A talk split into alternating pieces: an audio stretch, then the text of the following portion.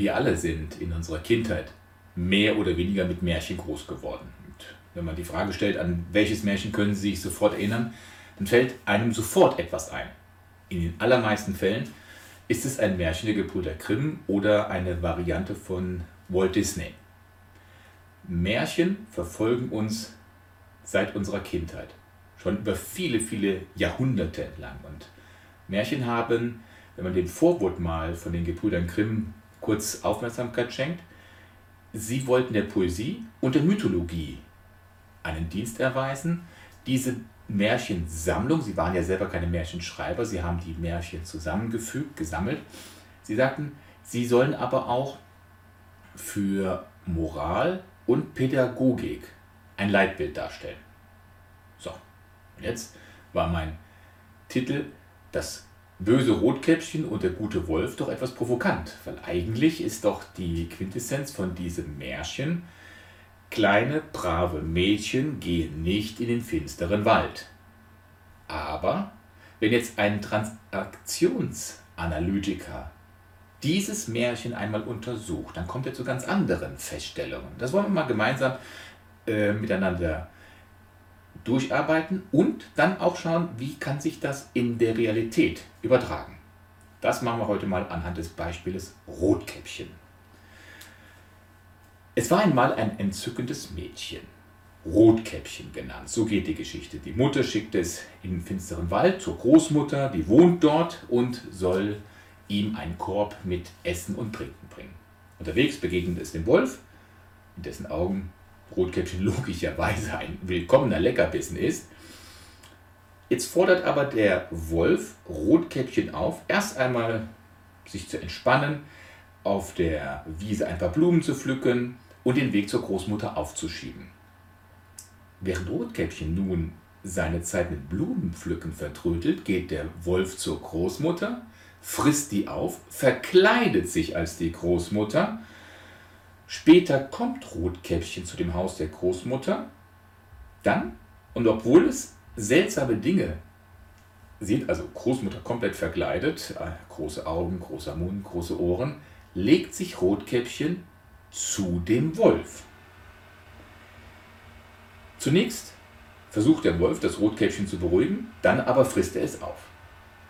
Dann kommt ein Jäger herbei rettet das Rotkäppchen, indem er dem Wolf den Bauch aufschneidet, dabei auch noch die Großmutter befreit und zusammen mit dem Rotkäppchen äh, packt er Steine in den Bauch des bösen Wolfes und wirft ihn in den Brunnen.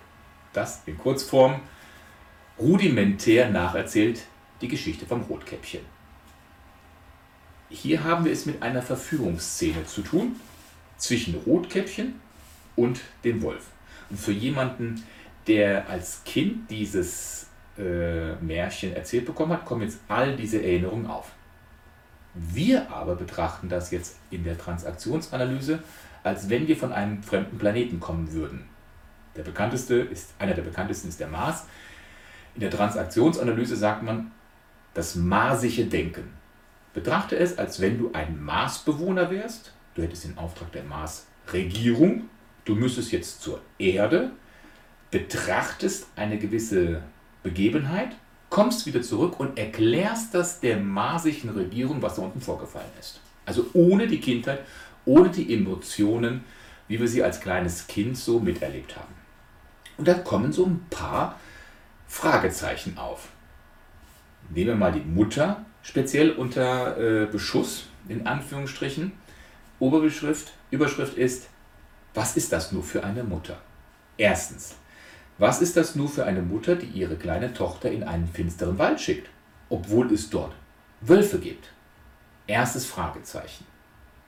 Zweites Fragezeichen eines Marsbeobachters wäre, warum hat die Mutter diesen Gang nicht selbst erledigt? Oder ist zumindest in Begleitung zum Schutz von Rotkäppchen dabei gewesen?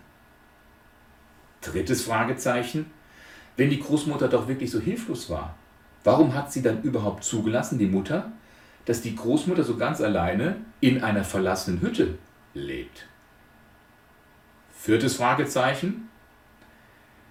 Wenn das Rotkäppchen schon allein gehen musste, warum hat die Mutter die Tochter nicht vor dem bösen Wolf eindrücklich gewarnt? Fünftes Fragezeichen.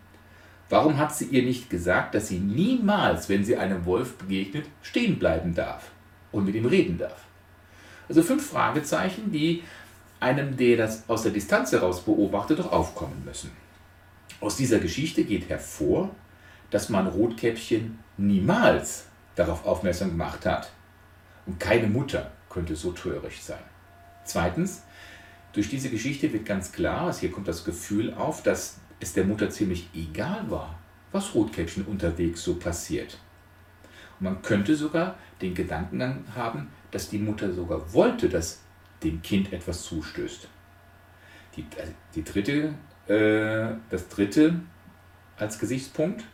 Wie konnte Rotkäppchen nur die Augen, Ohren und Pfoten des Wolfs betrachten und dabei immer noch glauben, es handelt sich um die Großmutter? Das geht doch gar nicht.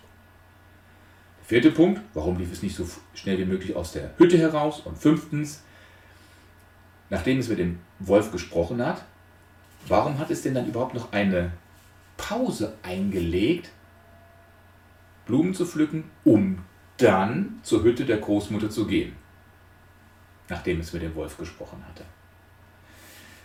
Fragezeichen über Fragezeichen über die Mutter, über Rotkäppchen. Aber auch der Jäger und die Großmutter kommen nicht ganz ungeschoren davon. Gehen wir diese einzelnen Charaktere, diese fünf Charaktere einmal im Detail nochmal durch. Wir hatten schon die Mutter angerissen. Als Transaktionsanalytiker würde man sagen, die Mutter versucht alles, um das Kind loszuwerden. Damit dem Kind eventuell ein tragischer Unfall passiert und dass sie dann am späteren Zeitpunkt jammern kann. Ist das nicht schrecklich? Heute kann man nicht mal mehr in den Wald gehen, ohne dass gleich irgendein Wolf Punkt, Punkt, Punkt hervorkommt. Der Wolf selber, interessanterweise, begnügt sich nicht damit, lediglich Kaninchen zu fressen, sondern er übernimmt sich ganz offensichtlich. Er muss doch eigentlich wissen, dass es auf diese Weise mit ihm ein schlimmes Ende nehmen wird.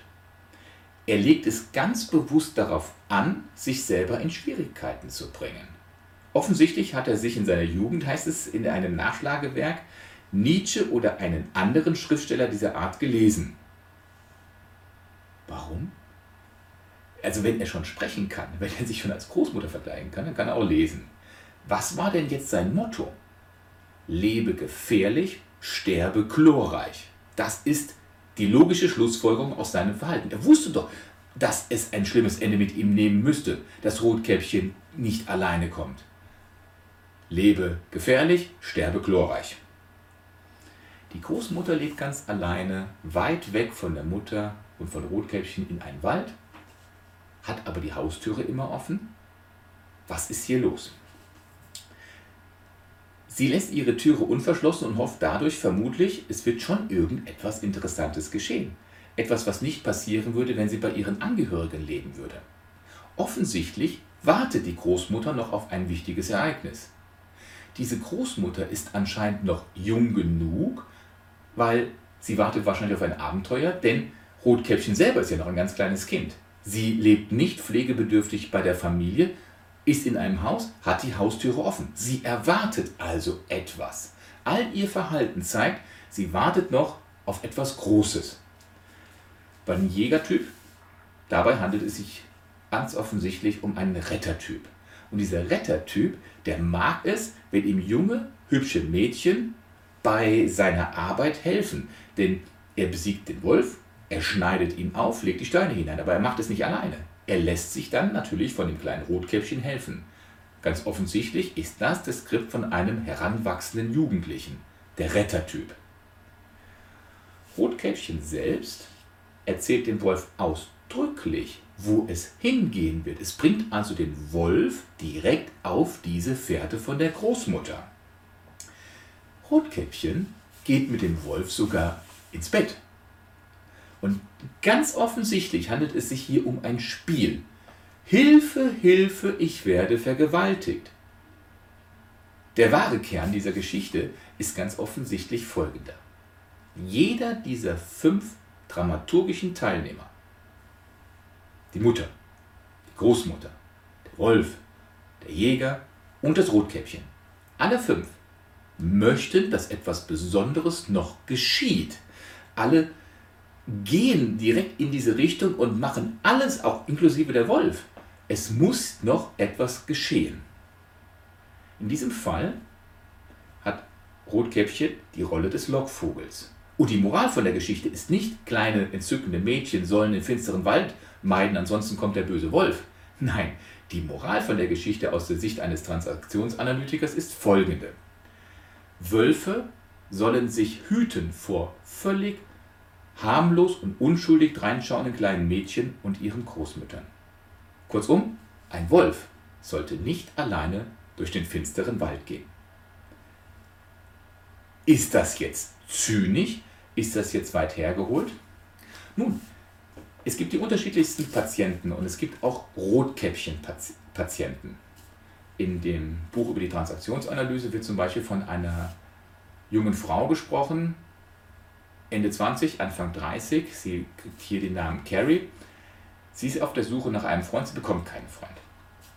Dem Therapeuten bei der ersten Stunde sagt sie, unten ist ein Unfall passiert, möchten Sie nicht den Rettungsdienst anrufen? Der Therapeut fragt, warum machen Sie es denn nicht? Rotkäppchen sagt, wieso sollte ich? Machen Sie es doch. Sie möchte, dass andere helfen. Sie möchte andere dazu lenken, dass andere etwas tun, wie eine Art Lockvogel. Es geht weiter.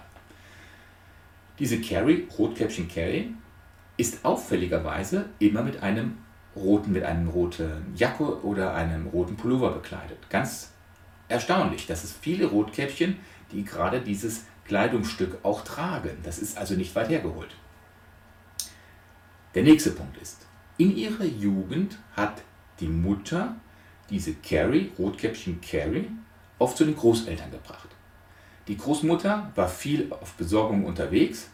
Der Großvater hatte sich sexuell an, dem, an der Carrie vergangen. Es wird hier nicht ausdrücklich gesagt sexuell vergangen, sondern er hat sie sexuell angefasst. So. Carrie wird älter, arbeitet im Finanzamt, Sie macht die ganzen Besorgungen für die anderen, macht die ganzen Dienstbotengänge. Und wenn sie ein Date mit einem jungen Mann hat, nach dem zweiten oder dritten Rendezvous, schickt sie ihn zum Teufel. Auf die Frage, warum, sagt sie dem Therapeuten, was will ich mit diesen Schützenjägern? Und jetzt mit der Transaktionsanalyse kann man erkennen, welches Rotkäppchen-Syndrom in diesem Falle zutage tritt. Sie macht die ganze Zeit Dienstboten, Gänge. Sie weist die jungen Wölfe, die jungen Schürzenjäger von sich, weil sie wartet auf den großen Wolf. Sie erinnert sich an das, was ihr Großvater mit ihr getan hat. Sie hat das bei ihrer Mutter nicht gesagt, weil die Mutter es ihr nicht glauben würde, aber sie wartet nach wie vor auf diesen großen Wolf. Ein typisches Rotkäppchen-Syndrom ist, es wartet auf ein großes Ereignis. Sein ganzes Leben ist langweilig wie ein Fisch im Teich und sie wartet auf etwas Großes, was noch kommen mag. Typisch für ein Rotkäppchen. Solche Märchen zu betrachten aus einer anderen Perspektive heraus ist manchmal sehr sinnvoll und hilft einem Therapeuten, mit dem Klienten besser in einen Dialog zu kommen, weil wir alle mit den Märchen aufgewachsen sind. Wir können uns da hineinfühlen und denken. Anderes Märchen ist zum Beispiel von Dornröschen. Das sollten wir vielleicht mal in einem anderen Video betrachten. Die Sehnsucht nach dem Tode oder nach der ewigen Jugend, wenn Dornröschen sich mit 15 Jahren sticht, in einen 100-jährigen Schlaf fällt, dann erwacht und erwartet ihren Prinzen. In der Realität übertragen. Viele Dornröschen heute gehen ins Leben, warten auf den Prinzen, der Prinz kommt aber nicht, sie sind unglücklich, ihre Jugend geht vorbei Sie hängen noch an der 15-jährigen Dornröschen-Silhouette, aber sie werden immer älter. Dieser verzweifelte Hang nach der ewigen Jugend ist das Dornröschen-Komplex.